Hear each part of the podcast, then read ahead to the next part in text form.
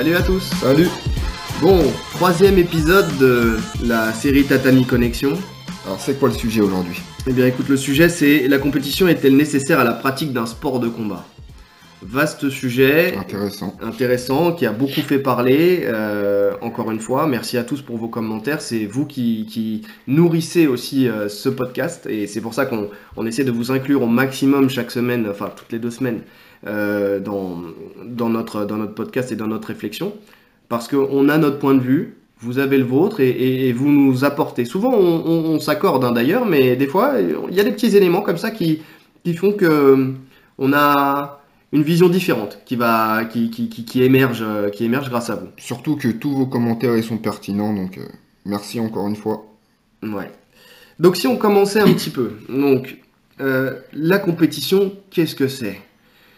C'est pour moi le meilleur indicateur du, niveau. Pourquoi? Parce que bah, parce que tout simplement on est on fait face à une, réalité euh, qui est le, fait de rencontrer des gens qu'on n'a pas l'habitude de voir. Quand on combat en club, on a beau être très fort, euh, on voit toujours les mêmes profils. On sait comment aborder une personne euh, en fonction de, de, l'expérience qu'on a avec elle. C'est-à-dire que euh, si je combats contre euh, le pratiquant A, je sais que j'ai déjà combattu avec lui, je sais que son style c'est ça. Donc, je vais me, me mettre dans, dans un certain, certaine euh, une façon de tourner. Et, ça continue comme ça avec le pratiquant B, le pratiquant C, dans le microcosme qu'est le, club. En compétition, on découvre la force, la technique, la stratégie de gens qu'on ne connaît pas. Et faire face à cet inconnu, faire face au stress, faire face à tout ça, bah, ça permet de se tester dans des, dans des vraies conditions, entre Une guillemets. situation réelle. Après, je suis... moi je suis pas totalement d'accord sur ça. Je pense pas que c'est le test ultime en fait. Parce que la, la compétition pour moi, il y, y a plein de choses à gérer. Tu gères le stress, tout le monde ne gère pas l'événement pareil. Mhm. Donc je pense que pour voir le vrai niveau d'une personne, le- je parle du niveau technique, hein, c'est pas la compétition qui révélera son, son vrai niveau. À- à- tu mets deux adversaires, il y en a un qui gère mieux le stress que l'autre, etc. L'autre peut être meilleur que lui, il peut perdre le combat. Ouais. Si le combat se passera à l'entraînement, même s'ils se connaissent pas, hein, on parle du, du contexte qu'ils se connaissent pas, ils s'affrontent dans un open mat, par exemple, le stress ne sera pas le même, Ouais. le- l'autre personne peut gagner. Alors qu'en compétition, elle perdrait ce combat. Bah, Pour une mauvaise gestion, pour... euh, Ouais, c'est ce qu'on appelle les, stars du tapis, les stars de la compétition. Enfin, ça, on, le vit. Il y a beaucoup de gens qui sont, euh, très forts euh, sur un tapis et qui sont moins performants en compétition. Euh, un, des plus connus, parce que c'est un, prof français assez réputé, c'est Jérémy Heidel, par exemple, donc qui, va dans ton sens, c'est-à-dire que, c'est un mec qui est reconnu comme techniquement très fort, un excellent pédagogue, mais qui à la fois n'a jamais vraiment performé en compétition parce que, euh, bah, parce que le, le- le stress lui faisait entre guillemets perdre ses moyens. Enfin, je pense, je suis pas dans sa tête, je le connais pas assez personnellement pour ça, mais euh, pour, euh, pour, pour m'avancer, mais, je- mais c'est ce qui est c'est ce qui est connu. Par contre, on, on- on connaît des mecs euh, qui euh, qui euh, en club ne brillent pas Exactement. forcément, mais qui ont un style et une un caractère qui est, qui est- qui est fait pour la, la compétition. il brille, il se révèle en compétition. Ouais, c'est vrai, c'est vrai.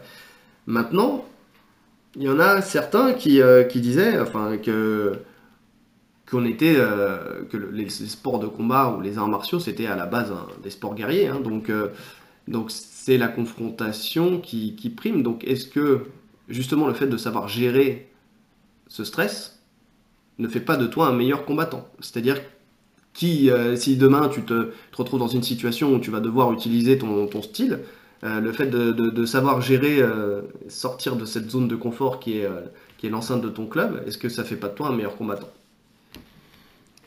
Je pense pas. Ça fait de toi un meilleur compétiteur, ouais un meilleur pratiquant. Pour moi, non. Ouais. C'est vrai. Je parle d'un point de vue technique. Hein. D'un point de vue technique. Oui, oui, d'un point de vue technique. Oui, oui, si, si jamais on, on parle vraiment de, de, de- de quelqu'un qui aura un panel technique qui sera plus varié qu'un autre. D'ailleurs, je crois que c'est ce que tu me disais avant qu'on commence, euh, que pour toi, un compétiteur euh, avait un style beaucoup plus fermé, euh, dans- en grande majorité, dans les grandes lignes, hein, encore une fois, qu'un non-compétiteur, peut-être parce que parce qu'il va, il va resserrer son style vers l'efficacité. C'est ça. C'est ça, il va rester dans, dans- dans ce qui marche pour lui. Il va essayer de s'adapter euh, au règlement. Il va, voilà. Il va plus fermer son jeu.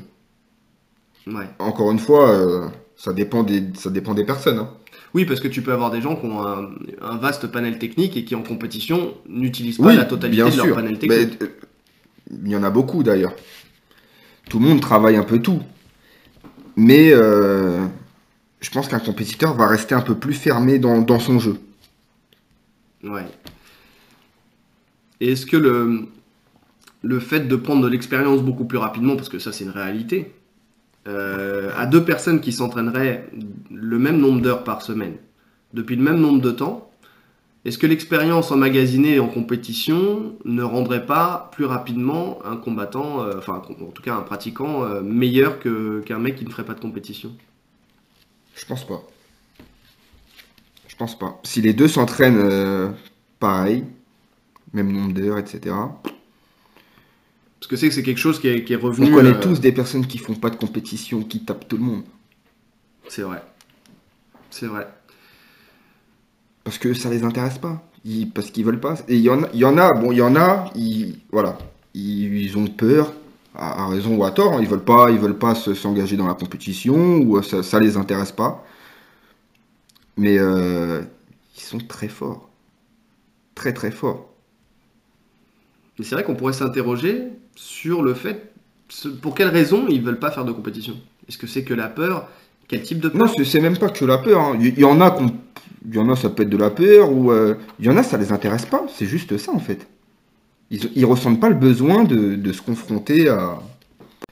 Parce qu'on a eu un, un- un commentaire de, de, de- de quelqu'un qui s'appelle Fifou Fifou qui, euh, qui disait que- qu'il qu'il avait une frustration de ne pas avoir sauté le pas en compétition.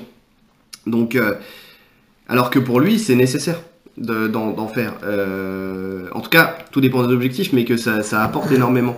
Donc, Bah, après, rien n'empêche de. de commencer, c'est ce que je lui ai dit. Surtout dans nos sports, on a la chance, comme Fabien Brochetel l'a l'a dit dans les commentaires, on a la chance d'avoir énormément de KT. Oui. De d'âge, de, poids, de. Donc. euh, D'ailleurs, il interrogé peut-être sur le fait qu'il y en ait peut-être trop. Euh, pourquoi pas? Enfin, je pense que sur les KT, alors on va, parler dans le grappling euh, jiu-jitsu brésilien. Alors oui, il y a énormément de KT.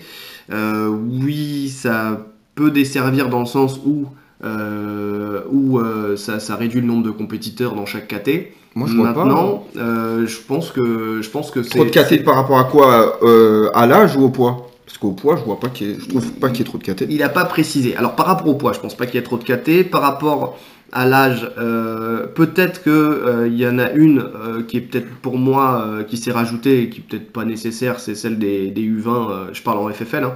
Euh, Oui, oui, oui. Qui pour moi sert à rien. À partir de 18 heures, t'es, T'es dès pas 18 ans, senior. t'es senior et puis voilà. Euh, Il y en a pour le jiu-jitsu brésilien qui vont dire que c'est euh, la multitude de masters euh, qui, qui fausse un petit peu aussi les, résultats, enfin, sur, qui fausse les résultats entre guillemets, non. C'est-à-dire qu'il y a des gens qui vont se vanter de, faire un podium, ça c'est quelque chose qui revient très souvent, parce qu'ils ont fait un podium en Master euh, 2, 3, 4, euh, donc, donc voilà. Mais bon, je pense que quand tu atteins un certain âge, tu as peut-être plus envie de, de combattre des gens, des gens trop jeunes. Donc Mhm. ça te permet de te lancer. Après, le débat de, de l'orgueil, de comment tu vas vendre ta médaille derrière, c'est une autre histoire. Après, chacun, chacun vit avec, euh, avec euh, l'image qu'il a de lui, hein, je pense. Mais, euh, mais sinon, ouais, non, je pense que la- la- par exemple, la KT intermédiaire qui s'est rajoutée en grappling, je pense qu'elle a été nécessaire. Dans le sens où, où souvent on s'est rendu compte qu'il y avait des confirmés, euh, enfin des mecs qui étaient trop forts pour être débutants, qui combattaient en débutant parce qu'ils n'avaient pas encore un niveau pour être confirmés. Il y avait des mecs qui étaient trop faibles pour être en confirmé et qui étaient frustrés de, pas, de, de combattre en confirmé parce que parce qu'ils rencontraient des gens qui étaient beaucoup trop forts. Je pense que la kata intermédiaire, Non, non, elle ouais, était, elle était ouais. nécessaire. Elle Mhm. était vraiment nécessaire. Donc, euh, donc, euh, donc voilà, mais après, il y a d'autres disciplines où c'est plus compliqué, peut-être, de faire de la compétition, dans le sens où euh, où il y a des frappes, par exemple. Ça peut être, euh, ça peut être quelque chose qui, freine. Euh, nous, nous, on a cette chance euh, bon, nous, nous, on, parle de, de pas mal de sujets parce que, parce que bon, il n'y a pas que, que le grappling. On, on évoquera au fur et à mesure d'autres sujets comme, comme le MMA par exemple ou le pancras. Parce qu'on a pratiqué, parce que, parce que, parce que voilà. Et euh, effectivement, c'est plus difficile de- d'a- d'a- d'aborder une compétition quand il y a des frappes où on risque de ressortir avec un nez cassé, avec, euh, avec une, une arcade ouverte ou euh, quelque chose comme ça, qu'une compétition de grappling où au pire, bah, On juste tape. on tape quoi. Bon, la blessure est toujours possible, entre guillemets, puisqu'on fait quand même un sport d'opposition, mais, mais c'est beaucoup plus ludique de faire une compétition de grappling que de faire une compétition de MMA ou de pancras. C'est clair. Donc, euh, donc c'est pour ça que ce sujet il est très vaste parce que bon pour l'instant euh, vous êtes une communauté plus axée euh, comment dire grappling, jiu-jitsu brésilien, lutte Sport de préhension. quoi. et sports de préhension qui, qui répondaient aux commentaires mais euh, mais c'est vrai que, que Je pense que la vie, la vie aurait divergé selon les sports en fait. Ouais. Oui, je pense que si aujourd'hui on a euh, par exemple beaucoup de, de boxe ludique euh, où il y a des clubs qui sont vraiment pas du tout orientés compétition, c'est à cause de ça. C'est parce qu'il y a des gens qui, ont envie de se, remettre en forme et qui, euh, qui trouvent ça plus ludique de faire ça via, la boxe ou via le, MMA ou le pancras ou même le grappling, mais, euh, euh, qui n'ont jamais, au grand jamais, eu pour objectif de faire de la compétition. Je pense qu'il y a plusieurs publics maintenant. Il y avait, euh, on va dire qu'il y avait, voilà, à l'origine, des- les sports de combat, les arts martiaux euh, ont été créés dans un but guerrier. Bon, ça, on est d'accord. Je pense que quand ils sont arrivés en France euh, ou en Europe ou n'importe quoi, la- le public était composé essentiellement de bagarreurs euh, qui ont trouvé dans ces styles-là une, euh, un moyen légal de s'opposer à d'autres personnes. Donc ils étaient beaucoup plus compétiteurs, beaucoup plus combattants. Euh, donc, donc voilà, aujourd'hui, ça s'est démocratisé, c'est devenu une mode, c'est ce qu'on disait tout à l'heure. Ouais, c'est une mode. hein. Et je pense que c'est pour ça qu'on a, on a un chiffre qui ressort très souvent, que 10 seulement 10% des, euh, des gens d'un club sont compétiteurs. Sortis de clubs qui sont réputés Oui, pour ouais. ça. Euh, je pense à, à, à Flavio à l'époque, encore une fois, on reprend, euh, mais comme la Z-Team euh, aujourd'hui, euh, comme peut-être la, je sais pas moi, la, la MK Team aussi, ils ont pas mal de compétiteurs. Il y, a- il y a des, le, le- le cercle tissier, enfin il y a des clubs comme ça qui reviennent assez souvent. La NSM Team, il y, a, y a- y a des clubs comme ça qui sont plus orientés compétition. Et encore, même là-bas, hein, je suis sûr qu'il y a plus de non-compétiteurs que de compétiteurs. Les, compétiteurs de là-bas font, des gros résultats, donc on en entend parler. Mais on voit pas, euh, on voit pas tous les gens qui s'entraînent là-bas sans pour autant faire de la compétition. Non, mais je pense que quand même que c'est, il y en a quand même beaucoup. Dans le sens où euh, on voit, euh, enfin les podiums par équipe, par exemple. On ne peut faire un podium par équipe qu'à la condition de ramener un nombre, euh, un grand nombre de compétiteurs. Un club qui aurait des mecs très forts, mais qui aurait que 5 mecs, mecs qui combattent, ne pourrait jamais accéder à un podium par équipe. Tu vois ce que je veux dire? Mhm. il faut, faut, faut quand même aligner beaucoup de monde et faire beaucoup de résultats pour pouvoir, euh, pour pouvoir faire ça. Euh, je, et quand on regarde les, les, les, les podiums, bon, bah, c'est ces clubs-là qui, qui ressortent en général. Euh, pareil, Evoluta, euh, euh, aujourd'hui, euh, c'est un club qui envoie beaucoup de compétitions. NR Fight, c'est un club qui, en- qui envoie beaucoup de compétiteurs, pardon. Euh, et et c'est ce qui leur permet de, de monter sur les, sur les podiums, sur les podiums Par équipe. par équipe. Donc, donc c'est c'est un indicateur quand même. Donc il y a des clubs comme ça qui, qui, qui sont plus orientés compétition, mais, mais c'est pas la, la- la grande majorité des clubs. Dans la grande majorité des clubs, si on arrive à aligner 5 compétiteurs, c'est déjà pas mal. hein. Déjà parce que, parce que dans la grande majorité des clubs, il n'y a pas non plus euh, 300, euh, 300 licenciés. C'est sûr. Donc, euh, donc voilà, et ouais, en général, ouais, 2, 3, 4 personnes, c'est un peu le, c'est un peu le max qu'on peut, euh, qu'on peut obtenir. Donc, euh, de dire que la compétition est une obligation, bah, on se rend compte que dans les faits, c'est pas le cas. C'est pas le cas, non. Euh, comme je t'ai dit depuis le début, hein. pour moi en tout cas, c'est pas, c'est pas une obligation. C'est, c'est un choix. Moi, je suis un compétiteur, donc, euh, mais je, je comprends les gens qui, qui, qui veulent pas en faire. Ouais. Et Oui. c'est pas pour ça qu'un mec qui n'en fait pas ne peut pas me taper à l'entraînement. Oui. Après, euh, souvent, un compétiteur sera plus impliqué dans le club qu'un non-compétiteur. Aussi. il sera là plus souvent durant la saison, il s'entraînera plus, Et c'est plus aussi dans régulièrement. ça, c'est aussi dans ce sens pour moi que la- la- l'écart de progression il se fait, si on peut parler d'écart de progression, hein, entre un compétiteur et un non-compétiteur. Ça se joue sur ça, pas sur la compétition. Ça se joue sur l'implication qu'il va avoir dans le club. Voilà. Quand on a une date, on sait qu'on va combattre à telle période, on est plus attentif au cours. En tout cas pour moi, hein. on, on est plus attentif, on se donne plus euh, à l'échauffement pour la partie cardio par exemple. Pour les combats, c'est pareil. Donc on, on y va vraiment à fond, quoi. On s'entraîne à fond. On est moins relax que... Après, ça dépend des personnes. Il y, en a qui n'ont pas besoin d'objectifs pour être motivés à 100%. Peut-être Et il y en que leur a. objectif est différent. Voilà. Il y en a qui n'ont pas besoin de date pour, euh, de, de- de compétition pour être motivés à 100%. Et il y en a qui ont besoin d'avoir un objectif de compétition pour s'impliquer à 100% dans l'entraînement. Ouais. Mais si on regarde bien, dans la vie d'un club, le noyau dur, c'est quand même souvent les compétiteurs. C'est les compétiteurs. Donc, euh, donc encore une fois, on, on peut passer euh, sur, le, sur le fait de dire que qu'un compétiteur sera meilleur parce qu'il sera plus assidu. Alors, en grande majorité, ça ne veut pas dire il y aura toujours des exceptions, mais si on prend la, la- la- la majorité, Parce qu'il sera plus assidu. il sera plus assidu, donc il sera meilleur. Donc Mais la compétition apporte En fait, c'est une assiduité. C'est ce que tu me disais au début, quand tu me disais à un compétiteur, à un non-compétiteur qui s'entraîne le même nombre de temps, est-ce que le compétiteur sera meilleur? Je t'ai dit non. Parce qu'il s'entraîne le même nombre de temps, donc il, par- il participe au même cours. Par contre, s'il est plus assi- assidu, c'est logique. Un non-compétiteur plus assidu qu'un compétiteur sera meilleur que ce compétiteur. Ouais. Ouais, ouais. Ça se tient. Ça se tient. Euh, c'est vrai. Après, bon, voilà. Le- le- Après, c'est le- la difficulté qu'on a, euh, qu'on a à voir dans les clubs, c'est justement les non-compétiteurs, c'est de voir les, les objectifs qu'ils ont dans leur pratique. Alors, il y a la remise en forme. Mais bon, ça, en général, la remise en forme, c'est pas un truc pour moi qui, qui fait, qui permet de tenir toute une saison. Non. En général, les gens qui sont là pour de la remise en forme, on les voit, euh, on les voit en début de saison parce qu'ils sont motivés. On les revoit un peu après les fêtes parce euh, qu'ils ont mangé trop de foie gras et, euh, de saumon. Et on les voit euh, au printemps parce qu'ils commencent à, pré- à préparer l'été et la plage. Et souvent, quand on arrive à l'été, on les voit plus parce qu'ils sont sur les terrasses en train de en siroter des cocktails parce qu'il fait beau et qu'il fait nuit plus tard. Pour ma part, c'est pas du tout une motivation. Pour faire, je parle des sports de prévention, un grappling, euh, JJB, lutte à livrer, c'est pas, ça s'adresse pas à ce public pour moi. Faut, faut être passionné par ce sport. On peut pas le faire euh, pour de la remise en forme uniquement. C'est trop complexe.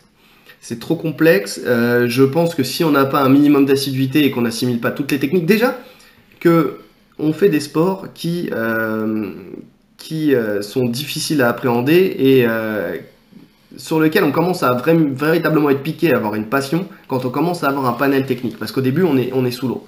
On est sous l'eau, on est là, on fait la serpillière, les gens nous battent dans tous les sens, on ne sait pas pourquoi, on n'arrive pas à trouver des solutions, on réfléchit, on se sent perdu. Souvent, c'est ce que, ce que moi j'entends en tout cas, c'est euh, je suis là, euh, je sais pas quoi faire. Donc forcément, il y a des gens qui vont lâcher pour ça.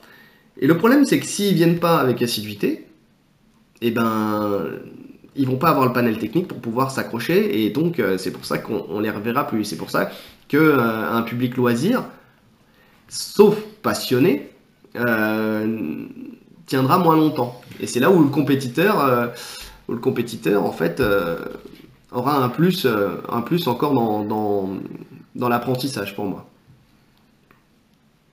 Mhm. Donc, euh, donc voilà. Après, ce qu'on peut rajouter dans la compétition, c'est justement quand on est passionné, c'est le fait de rencontrer aussi d'autres personnes qui partagent la même passion. Le- quelque chose qui est revenu assez, euh, régulièrement, c'est la, convivialité qui, euh, émane de la compétition. C'est-à-dire que on y va, on a l'habitude de rencontrer souvent les mêmes personnes, euh, donc on, on crée des liens, on a des, des, des gens qu'on a sur notre, euh, sur notre liste de, de personnes à abattre, entre guillemets, amicalement, c'est-à-dire que euh, il y a des gens qu'on sait qu'on va battre, mais il faut faire attention, il faut se méfier parce que, parce que la personne, elle peut progresser. On a des gens qui nous battent et c'est un objectif euh, d'aller les chercher. Et, euh, et surtout, bah, pour l'équipe, le groupe de compétiteurs, le fait de partir en équipe sur une compétition, ça crée quand même une cohésion. Même Et- par rapport au prof, hein. Et même par rapport au prof, ouais. ça renforce le lien avec, euh, avec le prof. Ouais. Ça crée une confiance. Tu, le prof apprend à te connaître mieux qu'un non-compétiteur. Ouais. Donc, euh, dans tout ça, oui, ça peut aider à une certaine progression. Oui, parce qu'on révèle le vrai caractère d'une personne et les, euh, dans, dans- quand on fait de la compétition. C'est-à-dire que euh, avant d'avoir fait un premier combat, avant la première compétition, on ne sait pas trop comment aborder l'élève. Parce qu'il peut nous dire euh, oui, je suis motivé, ou ouais, j'ai peur, ou oui. Tant qu'il n'a pas vécu la chose, Ouais, je suis pas stressé. voilà, je suis pas stressé, et puis on arrive le jour du combat, et euh, le mec, il, il est complètement frustré, et parce qu'il n'avait rien fait, parce que le stress l'aura envahi. Et, et vice-versa, il y a des gens qui vont être très stressés, et puis au moment du top de l'arbitre, tout le stress va s'évacuer, et puis ils vont faire des, des- des merveilles. Donc on peut pas le savoir. Donc la première compétition, c'est un indicateur fou euh, pour, un, pour un coach, parce que c'est là qu'il va apprendre vraiment, véritablement à, connaître son élève, et à pouvoir le driver intelligemment euh, pour les prochaines compétitions. Savoir comment le prendre.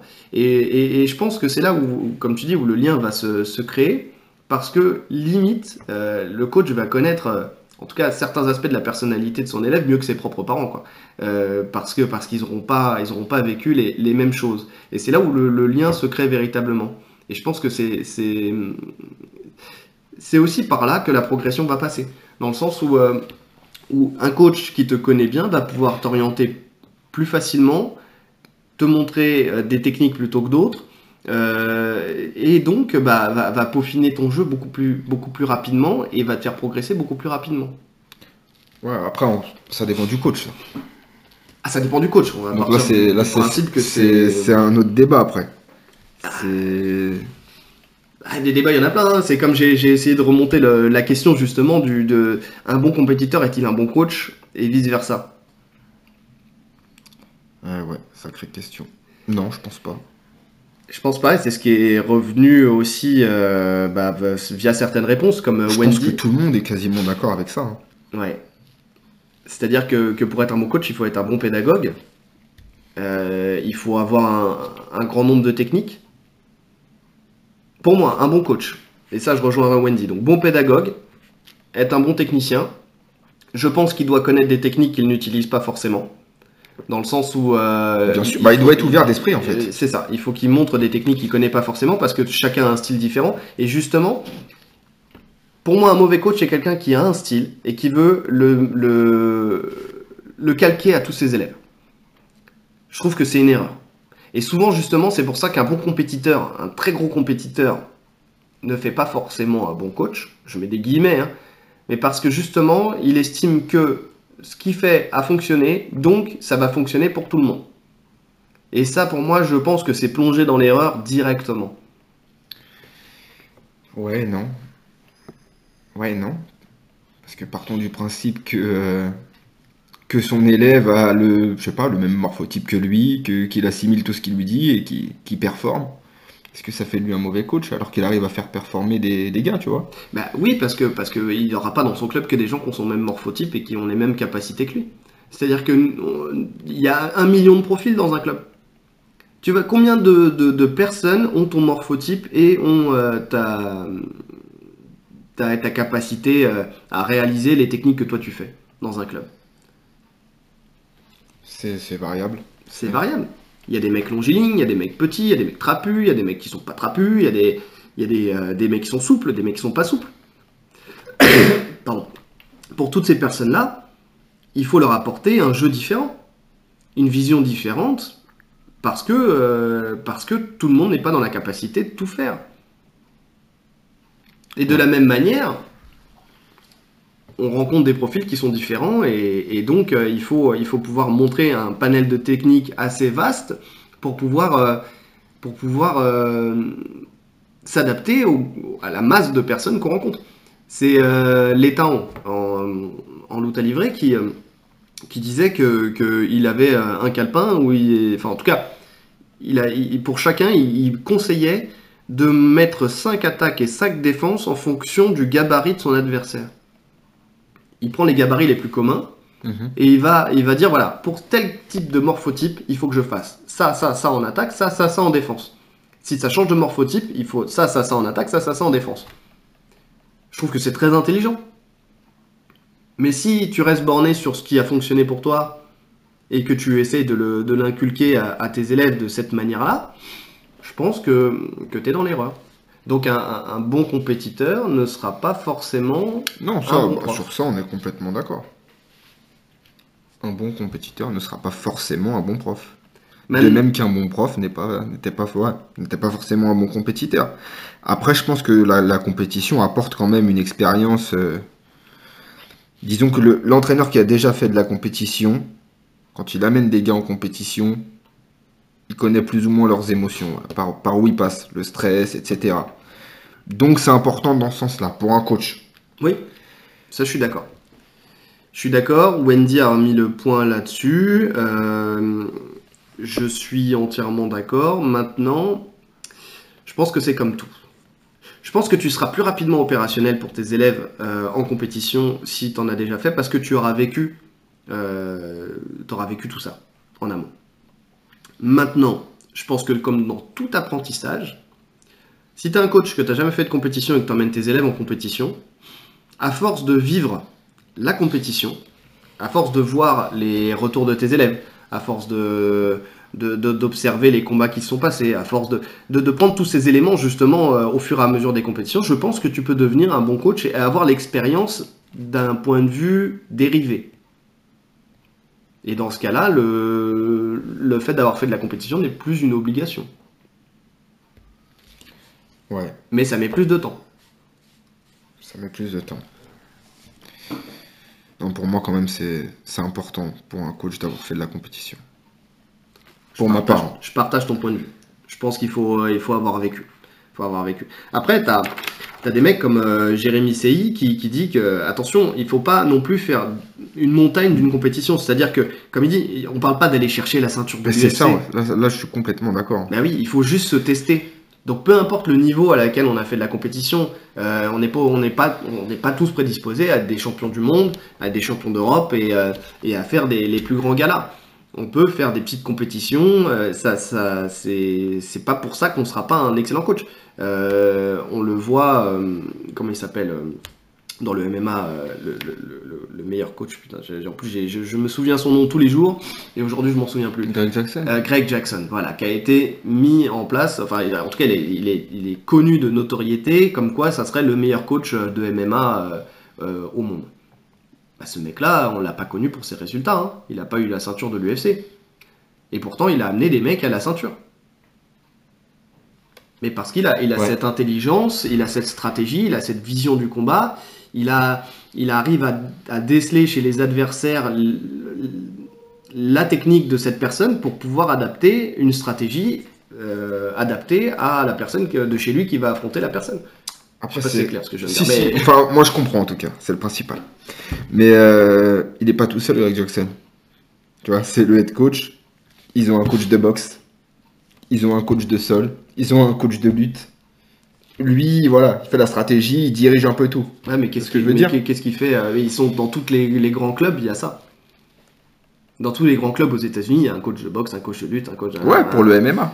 Pour le MMA, oui, oui, pour, Pour le MMA. Euh, mais là, là, voilà, pour le MMA, mais- c'est différent. Pour le MMA, c'est différent. Ouais, mais on parle de la compétition De- dans de- les sports de combat, dans, sa, dans la globalité. Bien sûr. De même pour la, pour, pour la boxe, il y a, y plein de, de très bons entraîneurs de, de boxe, de boxe anglaise, etc., qui n'ont pas été des grands compétiteurs et qui ont formé des champions. Mhm. Donc, euh, je sais pas, c'est différent. Ouais, Selon le sport, c'est différent. on est d'accord. Parce que qu'encore une fois, le- la, la compétition dans, dans nos sports est plus facile d'accès que dans les sports de percussion. Ouais. Comme moi, j'entraîne des adolescents en, en grappling fight. D'accord? Avant qu'ils combattent en grappling fight, j'aime bien les envoyer pour les premières compètes faire du grappling. Que du grappling. Je trouve que c'est important parce que justement, je leur explique que il n'y a pas vraiment de risque, que finalement, ça va être, euh, ça va être un gros sparring, quoi. Quand, quand je tourne dur avec eux au, au club, c'est ce qu'ils vont vivre euh, en compétition. Il n'y aura pas vraiment de différence.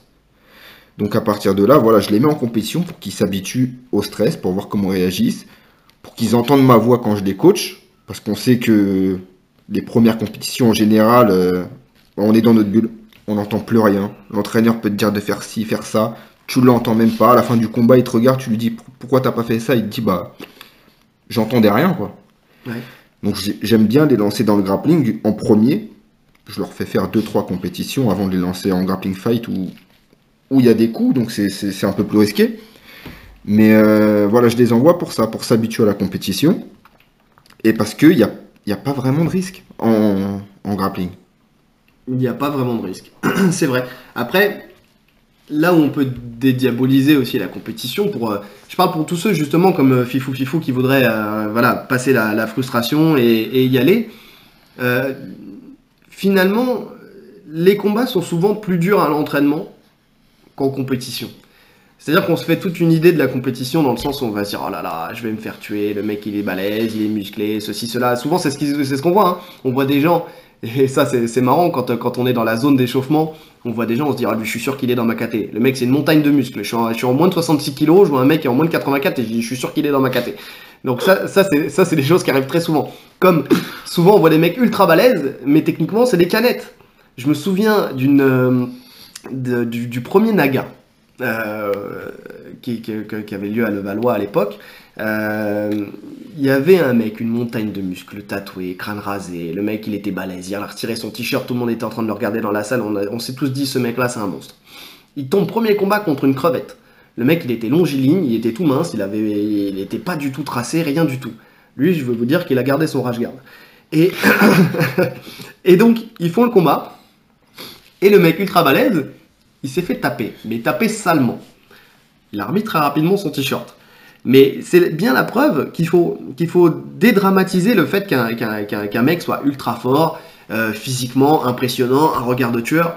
Ça veut rien dire. C'est pas ça qui donnera l'issue du combat. vous pouvez être mille fois plus technique. On a vu des mecs qui ressemblaient à rien et qui étaient tellement techniques et tellement forts que, c'était, c'était indécent. Donc, euh, il faut pas, faut pas, euh, faut pas avoir peur de la compétition. Par contre, il faut prendre conscience que on peut perdre, qu'on peut se faire mal, qu'il y a, y a pas mal de choses, que, bah, que ça implique aussi euh, une rigueur, euh, de la perte de poids, il y, a pas mal de choses comme ça. Le premier combat, c'est la diète. Hein. Tous ces éléments-là. Et si ça se passe mal, il faut prendre conscience, et c'est pour ça que c'est au coach aussi de, de, bien, de bien accompagner son élève, parce que on l'a vu, on l'a vécu, et il y a Michael Mario aussi qui, qui, euh, qui, est revenu là-dessus, sur cet élément. Combien de personnes on a vu commencer euh, une discipline, faire la première compétition, perdre et disparaître? Du jour au lendemain, on le voit plus. On l'a vécu, euh, enfin, on l'a tous vécu. On l'a tous vécu. Un mec qui, voilà, et s'est dit, oh là là, je me suis fait éclater. Alors, est-ce que c'est son orgueil personnel qui a été touché Est-ce que c'est la peur d'affronter le regard de ses copains, de se dire je me suis fait battre et j'ai pas envie de l'affronter, d'affronter le regard des autres? Est-ce que c'est le fait de se rendre compte justement Je suis pas fait pour ça. Je suis pas fait pour ça. Et c'est là où justement la compétition est un vrai indicateur et on revient là-dessus de la réalité, euh, de la réalité du, de, la discipline qu'on pratique. Ah, mais je suis, je faire attention à ça. Je suis pas fait pour ça. Peut-être pour, je suis peut-être pas fait pour la compétition. Et le, sport, elle m'empêche de le pratiquer. Donc quel intérêt de d'arrêter? Non, je pense que c'est plus, euh, ouais, ça nous touche. Ça touche. Il y en a qui supportent pas, euh, selon la défaite, comment elle se passe. Oui, aussi. Selon la défaite. Après, le... on perd tous au début. Hein.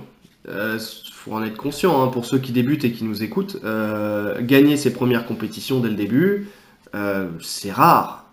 Je dis pas que c'est impossible, mais c'est rare. il faut d'abord gagner son premier combat pour savoir qu'on est capable de gagner un combat en compétition.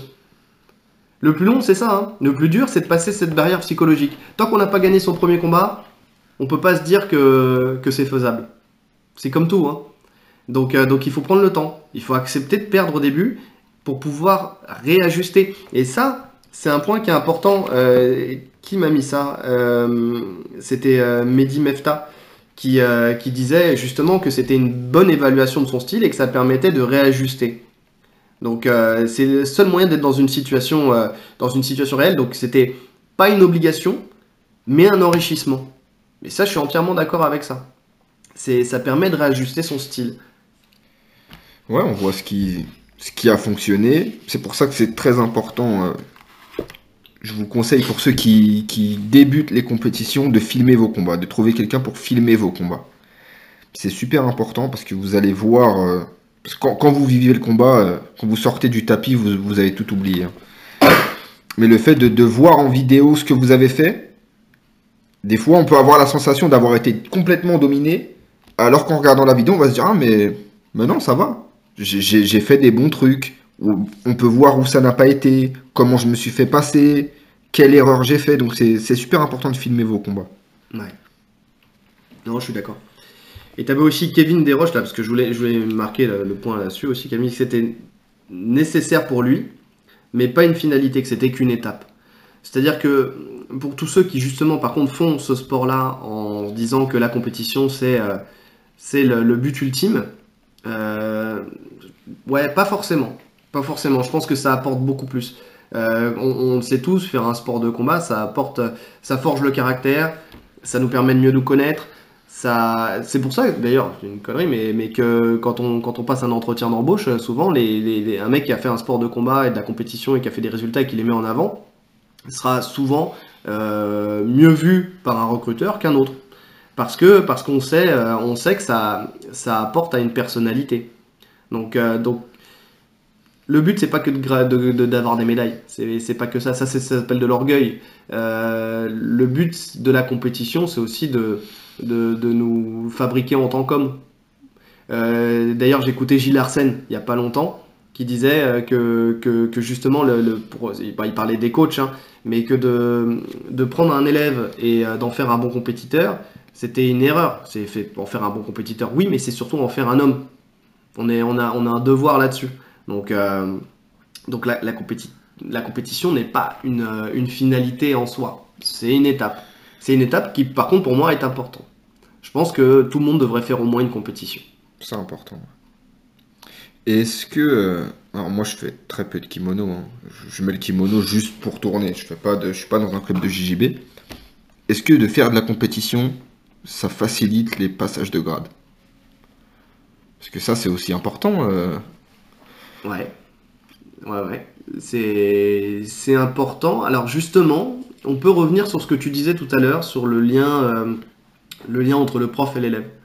Euh, je pense que quelqu'un qui fait de la compétition et qui performe en compétition sera mis en avant. Donc le prof, enfin forcément, donc le prof le verra plus, s'attardera plus sur sa manière de combattre, sur sa technique, euh, sur sa progression. Et donc, ça pourra peut-être l'amener à lui donner un grade peut-être plus facilement qu'un autre. Maintenant, je dis pas que ne pas faire de compétition euh, est un frein au grade. Si quelqu'un est bon, euh, il mérite son grade. Si quelqu'un fait de la compétition mais qui, qui perd tout le temps, est-ce qu'il mérite plus un grade que quelqu'un qui, euh, C'est qui- la question qui, que je me ouais, pose. et qui en club, en club performe énormément? Pour moi, non. Pour ma part, non. Maintenant, voilà, il faut, faut être- ça, ça- se joue à la technique et au niveau d'une personne.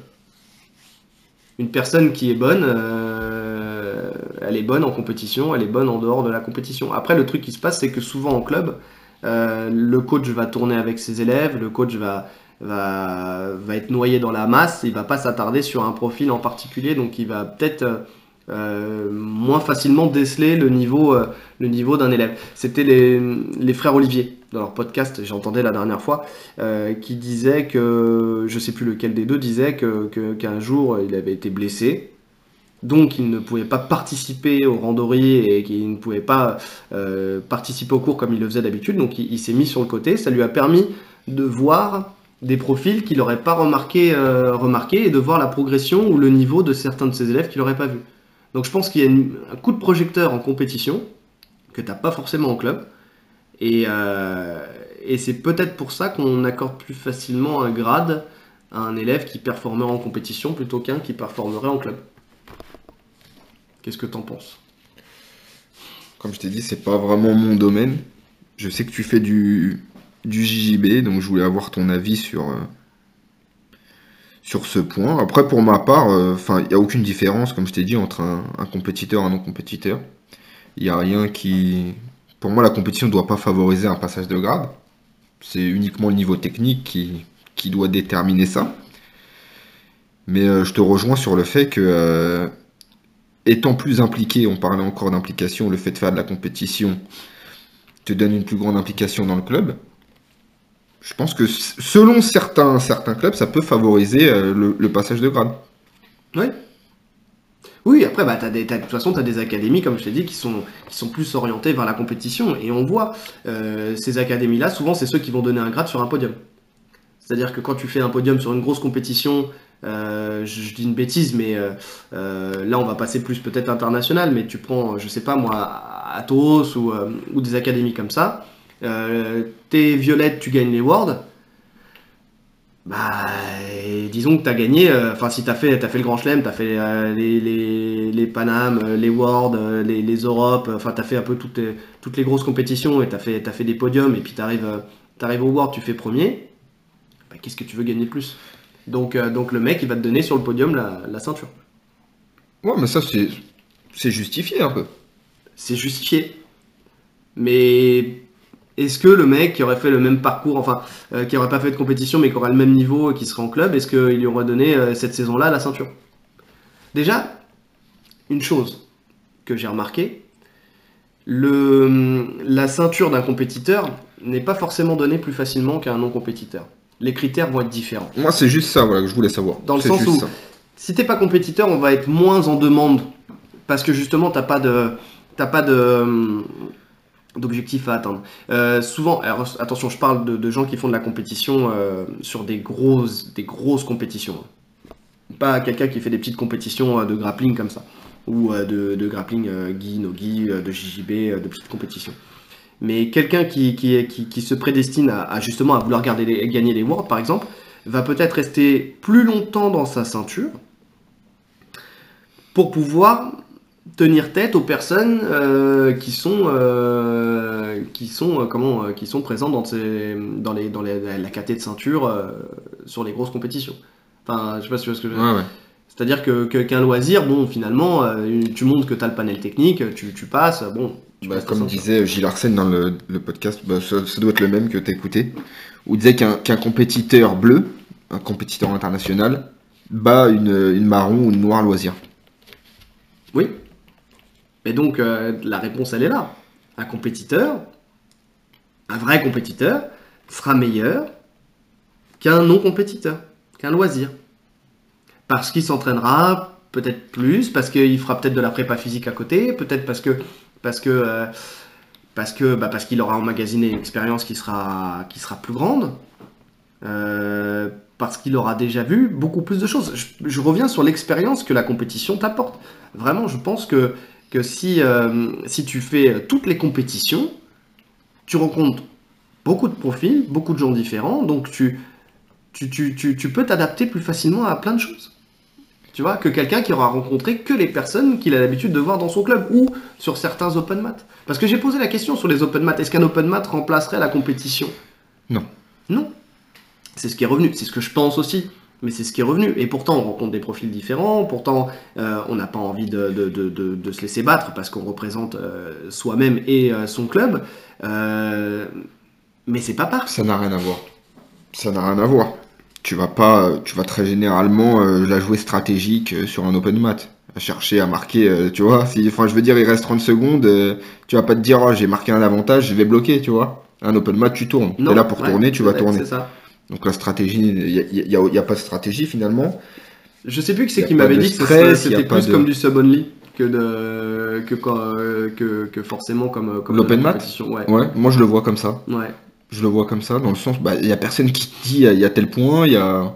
Tu vois, Ouais, pas tu le tournes pour soumettre quoi. Ouais, t'as pas le tableau qui te met la pression. t'as pas C'est le- ça, t'as pas on, le. on te lève pas le point à la fin du combat. euh, C'est un sparring quoi. C'est un sparring avec des gens différents.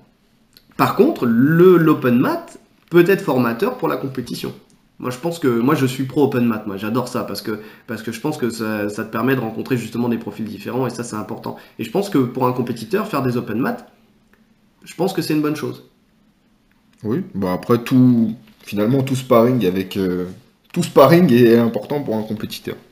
Et là, t'as l'occasion de tourner avec des gens que tu connais pas forcément, donc euh, oui, c'est important. Bah, tu sors Mais, de ta mais zone pour de tout pratiquant finalement, même pas que les compétiteurs au final. Pour toute progression, oui, les open mats c'est important. Ouais. Ça- ça- tu sors de sa zone de confort quand même. Exactement. T'as quand même un petit stress hein, quand tu vas dans un open mat pour la première fois, que t'as jamais été dans. Quand, quand c'est un open mat que t'as l'habitude de, de voir, tu sais que tu vas rencontrer à peu près les mêmes personnes et tout ça, ça va. Mais souvent t'as quand même une tête qui arrive et tu sais qu'il est bon et, et tu te dis, ah lui, il faut absolument, je ne peux pas partir sans l'avoir affronté. Tu sais. Et ça te met quand même un stress.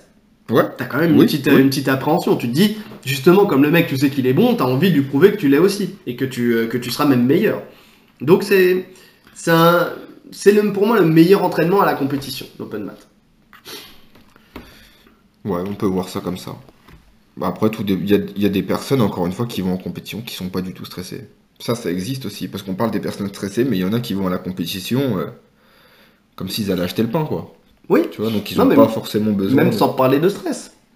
En parlant juste de, de profils différents. De rencontrer des profils que que t'as pas vus. Dans Des ce gens, que sens-là, des, oui. in- des inconnus. Dans ce sens-là, oui. Donc, euh, donc voilà quoi. Donc qu'est-ce qu'on qu'est-ce qu'on en pense? Qu'est-ce qu'on en pense? Comment on peut euh, on peut voir la chose? Donc euh, la, la compétition, finalement, si on essaie de répondre à la question, elle est nécessaire. On va mettre des guillemets. Dans le sens où euh, elle est elle est fortement conseillée. Elle est fortement conseillée dans le sens où euh, elle permet d'avoir, euh, comme on disait, une véritable, une véritable vue euh, de, de son niveau, de son expérience, de, de, de se faire de l'expérience, ce genre de choses, mais elle n'est pas nécessaire. Dans le sens où on peut. Elle est pas obligatoire. Elle n'est pas obligatoire. Et donc pas nécessaire. Si elle n'est pas obligatoire, elle n'est pas nécessaire. Tu viens de dire qu'elle était nécessaire au début de ta phrase. Alors je me suis oublié. donc oui, non, non, ouais, c'est. Non, bah, non, non. Ouais, non. Elle est... Non, j'ai pas dit ça, j'ai dit elle est fortement conseillée. Autant pour moi. Autant pour toi. Elle est fortement Elle est, conseillée. elle, est, elle est fortement conseillée. Et Rolly veut souvent entendre ce qu'il a envie d'entendre. Elle est fortement conseillée, mais elle n'est pas nécessaire et elle n'est pas, n'est pas obligatoire, dans le sens où on peut, on peut performer, prendre du plaisir et avoir une véritable passion euh, juste, en, juste en pratiquant euh, en loisir. Donc, euh, Elle est conseillée. Encore une fois, bon, j'insiste sur le fait qu'on a la chance de faire euh, un sport où on peut tourner à fond sans vraiment se blesser. Ouais. D'accord? Pour ma part, la, la majeure partie des, des blessures que j'ai eues, c'est à l'entraînement, c'est pas en compétition. Je crois même que je me suis jamais blessé en compétition. non, pour moi non plus. Du moins pas en compétition de, de, de, de grappling ou de jiu-jitsu brésilien. Voilà, donc pour bien différencier, donc euh, on a la chance dans ce sport, dans nos sports, de, de pouvoir faire de la compétition sans prendre trop de risques. Donc foncez, parce que c'est c'est un plaisir, ça devient un plaisir. Au début, ça peut être source de, de- de stress et, euh, et d'angoisse. Il y a des mecs qui, ils- quand ils savent qu'ils font une compétition une semaine avant, ils, ils pensent qu'à ça. Ouais. Alors qu'au final, passer ça, vous allez voir qu'au final, c'est On l'a tous vécu. La, la nuit d'avant, Oh on est là, on se, on se fait des, des- des- des schémas tactiques. Alors s'il me fait ça, je lui fais ça. On revoit des scènes de combat. On dit, bah alors là, s'il me prend le bras de telle manière, je vais faire ceci. Et en fait, finalement, on fait Mais mille y a- fois le Mais il n'y a combat. rien qui se passe comme ça. Et il n'y a rien qui se passe comme ça. Donc euh, allez-y le cœur léger, amusez-vous, prenez ça comme un, comme un jeu plutôt que comme, euh, comme un objectif euh, à part entière. Après, par la suite, par contre, oui, quand vous aurez fait votre, vos premières expériences et que vous voulez performer, là, allez-y avec le plus grand sérieux. Mais au début, faites-vous plaisir, prenez ça comme un moment convivial. Faites vraiment ça comme un- une extension de votre, de votre cours. Comme si c'était une sortie scolaire. Vraiment, allez-y. C'est ça. Prenez-le comme un sparring comme de plus. voilà. C'est des sparring, c'est le fait de, de rencontrer d'autres personnes. Et, et vous allez voir que c'est comme ça que vous allez le plus performer. J'ai quelqu'un qui m'a dit il y a pas longtemps, qui m'a dit plus je me prends la tête et moins je suis bon. Plus j'y vais le cœur léger meilleur je suis. Mais parce que c'est comme ça vous allez pouvoir libérer 100% de votre, euh, votre style et votre potentiel. Donc vous stressez pas, faites de la compétition, on vous invite nous à en faire, véritablement. Je pense que c'est au moins quelques-unes. Ça vous fera des histoires à raconter à vos enfants aussi, accessoirement. Bon, sauf si vous vous faites éclater, ça c'est une autre histoire. Mais, euh, mais bon, c'est bien, c'est bien. Prouvez-vous à vous-même que vous êtes capable de le faire. Voilà, Faites-le pour vous. Ouais. Ne vous mettez pas de pression par rapport à votre club ou par rapport à- au coach ou à l'équipe. Ou...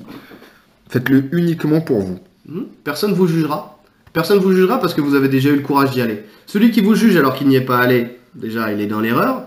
il n'a pas à vous juger. Celui qui vous juge euh, parce que lui il performe et pas vous, n'oubliez pas que lui aussi il a commencé et que lui aussi il a perdu au début. Et donc euh, ne vous prenez pas la tête, faites-le pour vous. C'est marrant, c'est le deuxième, euh, deuxième podcast où on en revient à faites-vous plaisir. Finalement, il n'y a pas de règle, faites-vous plaisir. Ouais, mais de toute façon, oui. De toute façon, il faut, faut prendre du plaisir dans tout ce qu'on fait. Donc, euh, on va se retrouver dans, dans, dans toutes les questions qu'on se posera. Il y aura toujours cette notion de plaisir, finalement. C'est ça. Bon, je pense qu'on a quand même bien traité la question. On a, on vous a apporté la réponse qui pour nous nous semble être la, la meilleure. Euh, je tenais à faire une petite, euh, une petite parenthèse euh, pour remercier euh, JITS Magazine qui, qui, qui, qui nous a mis en avant là sur, sur, leur, sur leur page. Là, ils ont créé une section, une section podcast Ils sur ont- le site, il me semble. Ils ont créé une section podcast, voilà, un, un onglet podcast. On est trois podcasts à, à être mis en avant, entre guillemets, pour l'instant, hein, parce que je pense que ça va évoluer. Après, on est trois podcasts peut-être parce qu'on est que trois dans le, dans le milieu aussi, ça c'est, c'est, pas pour, c'est peut-être pas une réalité. Mais il y a, c'est vrai qu'il y a celui de Kleenex, il y a, il y a celui des frères Olivier, il y a nous, et donc on, on tenait à les remercier. Et euh, donc vous pouvez retrouver, euh, donc d'après ce que j'ai compris, tous- les épisodes qu'on sortira, en plus de SoundCloud et de YouTube sur les chaînes Tatami Connexion. Vous pourrez le retrouver aussi sur, euh, sur le site de Jits, euh, Jits Magazine France. Donc, euh, donc, euh, donc voilà. Donc merci à eux. Bon, je pense que il reste plus qu'à à vous saluer et à vous souhaiter une, une... Une bonne journée, Une une, bonne bonne soirée, une... bonne année. Exactement. Genre, non, on, en fera un avant, euh, avant la fin de l'année. on va essayer. On va essayer. De toute façon, on vous donne le, le prochain sujet euh, au plus vite, en espérant que, que vous soyez, euh, vous serez encore nombreux à, à commenter, et à nous apporter Et de la matière. ouais. N'hésitez pas encore une fois à, faire des retours vers nous euh, pour nous dire ce que vous pensez aussi de nos podcasts. Ça a été le cas beaucoup sur le premier, un peu moins sur le deuxième. Euh, on peut continuer le débat après. hein. On peut continuer le débat avec, euh, avec ce que vous aurez retiré de notre podcast. Soit vous êtes d'accord, pas d'accord. C'est ça qui fait la beauté d'un débat. hein. C'est de pas forcément partager les points de vue. Si on est tous d'accord, il n'y a, pas de- point de vue. Alors, je vais, peut-être dire que vous étiez tous d'accord avec nous sur le précédent. Le précédent épisode, mais vraiment euh, n'hésitez pas, n'hésitez pas à, à- à débattre avec nous, à partager, à commenter, à liker. Donc euh, Nous-mêmes, on n'est pas d'accord entre nous très souvent. Donc, euh, bah, ça a été le cas aujourd'hui, hein, on a eu beaucoup de points de désaccord, mais finalement on arrive à la même conclusion. Elle est pas belle la vie magnifique. Bon, écoutez, passez une bonne journée, une bonne soirée et à plus tard. À plus.